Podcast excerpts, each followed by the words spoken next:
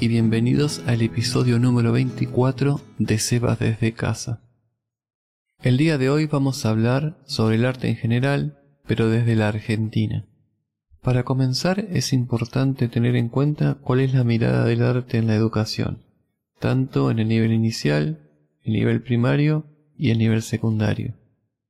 En la Argentina rige la Ley Nacional de Educación, la número 26206, que introduce entre los fines y objetivos de la política educativa nacional brindar una formación que estimule la creatividad, el gusto y la comprensión de las distintas manifestaciones del arte y la cultura. Entiende así al arte como un objeto de conocimiento, dándole la importancia en la currícula educativa como se le da a las demás materias. Entonces, como ya hemos hablado en episodios anteriores, el arte, es el dibujo, la pintura, la escultura, la música, el cine, etc., no tiene nada que ver con el virtuosismo, lo innato, el talento o las demás condiciones que supuestamente tiene uno para ser artista. Es ese viejo mito que viene del renacimiento, de la modernidad y las altas esferas. Todavía hoy en día se sigue repitiendo. Un ejemplo concreto es el programa de talentos. En este caso en Argentina es Talento Argentino. Así se lo llama acá, respetando el mismo formato que las versiones de los otros países. Pero sí es verdad que están los grandes artistas, esos que con disciplina, trabajo y dedicación diaria han podido llegar a un nivel técnico y expresivo que nos deleitan con sus trabajos. Artistas importantes en la plástica hay muchos, pero quiero nombrar a Marta Minujín, artista plástica cuyo auge tuvo relevancia con sus obras de vanguardia realizadas entre las décadas 60, 70 y 80. Si nos vamos al lado de la pintura, citamos al pintor Antonio Berni. Concretamente fue pintor, grabador y muralista argentino. Sus primeros cuadros respondieron al impresionismo y al paisajismo. En 1934 comenzó a mostrar la problemática social de la década del 30, con sus obras Desocupados y Manifestación. No solo Argentina estaba en crisis, la desocupación, la pobreza y el comienzo del nazismo y el fascismo, también como la guerra civil española, fue lo que espantó a Berni.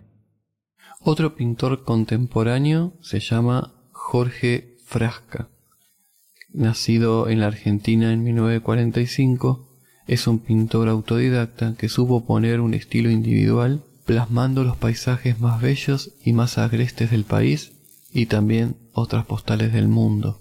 Es considerado un maestro de los paisajes, pintor de la tierra, del aire, del agua y la luz. En sus obras no se encuentran animales o personas, sino que se destacan construcciones en el medio natural y además de la Argentina también realizó pinturas del norte de África, Marruecos, Malí, el sur de España y el norte de Italia.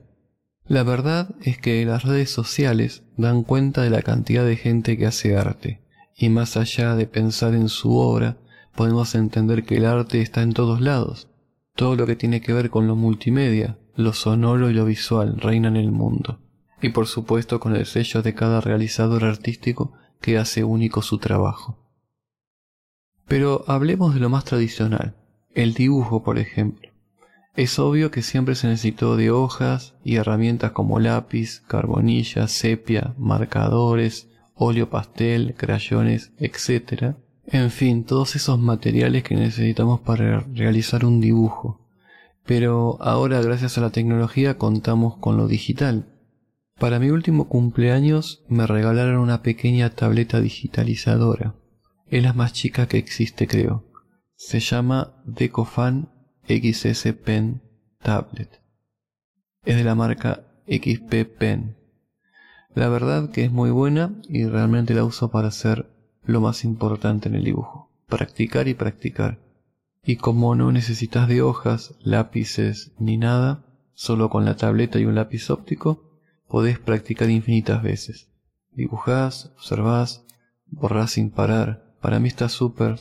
Yo, por ejemplo, la utilizo con Krita, que es un software gratuito y completo, ya que además de las herramientas que trae el propio programa, los propios usuarios de la comunidad aportan más herramientas, así que se hace cada vez más completa.